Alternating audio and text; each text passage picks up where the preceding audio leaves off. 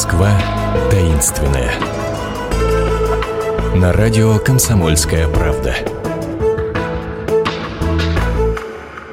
Здравствуйте, это «Москва таинственная». Микрофон Наталья Андреасин. И у нас э, серия программ, а, которые мы посвятили московским особнякам особнякам, мимо которых мы проходим, в воодушевлении, в восхищении, но, увы, по той или иной причине не можем попасть внутрь. А сейчас мы отправляемся в особняк Харитоненко на Софийской набережной. Это здание, где сейчас находится английское посольство. Проводит нас туда гид общества пеших прогулок Москвохода Ирина Левина. Здравствуйте. Да, здравствуйте, которая, к счастью, во всех этих особняках была, счастливица наша. Вот особняк Харитоненко на Софийской набережной, да, для, для ориентира давайте скажем, что это ну, прямо вот напротив Кремля. Прямо напротив, да, Боровицкой башни и Большого Кремлевского дворца. Каким образом? Что за Харитоненко такой, который получил такое шикарное место для строительства своего особняка? Ну, на самом деле напротив Кремля э, было место такое топкое, и э, в XIX веке там были одни заводы. То есть ни разу не престижным оно было? Ни разу не престижным. Вот, и поэтому Иван Григорьевич Герасимович Харитоненко его купил, в общем, довольно просто. Но а, с середины XIX века это был крупнейший сахарозаводчик российский, это был богатейший человек. До отмены крепостного права он торговал, у него были лавки, у него была торговля сахаром и рафинадом. А после отмены крепостного права, когда купцам можно было покупать, стало можно покупать землю, они могли покупать землю, он покупал на Украине теперешние огромные владения и строил сахарные заводы. У него их было семь штук. Это огромно. У Юсуповых был один – для сравнения. Рядом, рядом с сахарным заводом Харитоненко. И управитель Юсуповых все время им говорил, что сахарный завод у них убыточный. И они ему говорили, а как же у Харитоненко-то? Он вон какие дома строит и владеет чем. А те, тоже сахарный завод. Типа прекратите ныть, да? Да. Да, везучий человек или счастливец. Ну, и здесь у него был, в общем, небольшой домик, а, а после э, ближе к смерти он задумал строительство такого большого особняка, потому что уже был сын, уже были внучки, э, да, и большая семья, и получи, поручил архитектору Василию Залесскому сделать э, проект.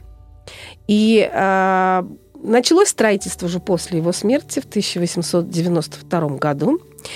А, и сын Ивана Герасимовича, Павел Герасимович, наверное, был в гостях у фон Дервиза и видел шикарные интерьеры, которые оформил для фон Дервиза Франц Осипович Шехтель. Молва Шехтель уже пошла, а, но Шехтель тогда еще не имел права производства работы, он не был дипломированным архитектором, он делал только интерьеры и дачи загородные. Угу. И он пригласил Шехтеля оформить все интерьеры. Харитоненко приглашает Приглаш... Шехтеля вот да. на Софийскую набережную да. оформить, оформить интерьеры. интерьеры. То Шехтель есть то, немножко... чего мы не можем увидеть. Да? То, что мы не можем видеть. Нет, мы, не, мы можем видеть, а, во-первых, на фотографиях, все могут видеть. А во-вторых, на фасаде он несколько э, барельефов сделал, тоже изменил фасад. Так что фасад можно считать тоже э, с рукой Шехтеля сделан. Но тем не менее, давайте все-таки с вами внутрь заглянем, внутрь, видим вашими да. глазами самую главную фишку да, выражаясь современным языком, что вас больше всего потрясло? Нет, там все потрясает, все интерьеры, но больше всего хочется разглядывать разных фантастических сюжет, э, э, существ, которые Шехтель э, деревянных насадил э, по всему особняку, особенно на лестнице и там, где готические интерьеры. Он очень любил делать готические стилизации, он все-таки в театральный художник и владел вот этой стилизацией. И в особняке э, Харитонин Лукьяненко в первый раз появились маски грешников, которые Шехтель потом начал э, применять во всех своих особняках. Что это такое? Практически. Это такие маски деревянные э, людей, искаженных э, каким-то страданием. С лестницы на вас смотрит такой фантастический дракон, который спокойно так на вас взирает, потому что вы ошеломленные вошли вот этой красотой, и вам нужно подняться на второй этаж в парадную анфиладу, а тут такой сидит Дракон. А, дракоша, На вашей крылатый, пути. крылатый, и так смотрит на вас. А, может быть, этот дракон а, охранял, возвращаясь к семье Харитоненко, э, охранял те сокровища, которыми они владели? Я имею в виду их а, страсть э, к коллекционированию. Да, на втором этаже как раз находились залы, а, где располагалась а, коллекция картин, а, коллекция фарфора. То есть я хочу собрали. подчеркнуть, что это были не просто люди богатые, которые занимались, э, как мы сказали, э, са- са- сахарными заводами, но они вкладывали Они деньги в искусство. благотворительность. Благотворительность. Они были большие благотворители. Там целый список, э, так же, как у фондервизов, кому они покровительствовали, какие приюты, богадельни они содержали.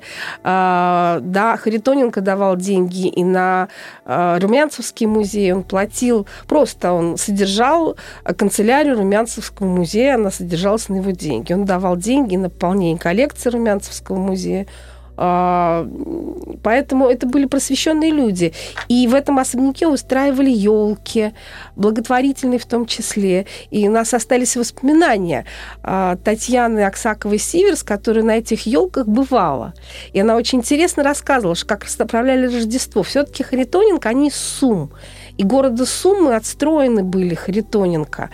И а, как отличались, она описывала, что отличаются их елки от э, того, что она привыкла видеть. Когда Каким накрывали, когда накрывали столы а, в сочельник рождественский, обязательно под скатерть клали сено. А на сено уже скатерти. А дальше шла сервировка, и дальше шли подарки, упакованные во множество, во множество а, коробочек и бумажек, и еще присутствовали шишки, и еще присутствовала вата, имитирующая снег. Вот это все но на, на сене обязательно а, ели а, сочи- в сочельник рождественский в этом доме.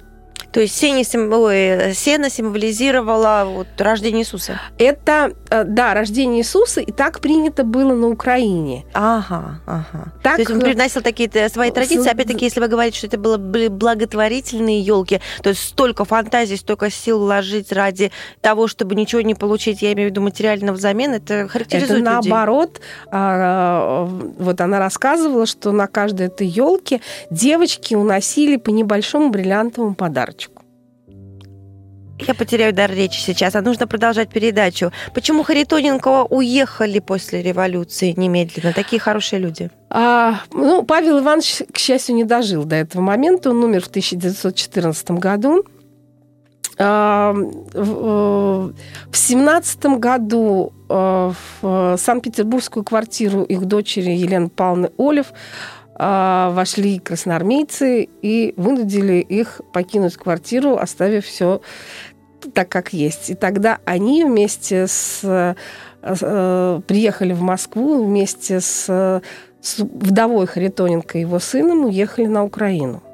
Что стало с коллекцией картин и Коллекция прочих? картин разошлась по музеям. Много есть в Эрмитаже, много есть в Русском музее, а много есть и в Третьяковской галерее. И мы это узнаем, если начнут писать на экспонатах, э, из какой коллекции они произошли. А, кстати, это хорошая мысль. Почему а, кстати, бы нет? Эрмитаж начал это делать. Начал делать. Да. Это очень И правильно, потому поддержал что это э, Государственный музей изобразительных искусств имени Пушкина. Во всяком случае, э, сейчас коллекции Морозовых, Щукиных, они подписаны, и можно узнать. Мы будем ждать, когда и другие коллекции тоже обретут свое имя. Да, то есть мы должны быть благодарны хотя бы спустя такое время, благодарны тем людям, которые создавали эти коллекции. Ну, последний вопрос. Э, Есть ли шанс попасть внутрь этого особняка? Он, он же посольство. Ну, а, это тяжело, конечно, сделать. Сейчас это резиденция посла а, Великобритании. А, Можно делать э, два раза в год в Дни культурного наследия. Посольство открывается, это надо записаться в Департаменте культурного наследия. И, э, да, очередь подходит, и вы попадаете в этот особняк. Но у меня есть попроще как бы вариант, тогда вн- внутрь, если уж так сложно попасть, можно попасть на экскурсию Ирины Левиной, э, гида общества пеших прогулок Москвохода, и пройтись мимо вот этого особняка и ему подобных, и узнать много чего интересного с улицы. А мы с вами пока что прощаемся. Счастливо. До свидания. Москва таинственная. На радио «Комсомольская правда».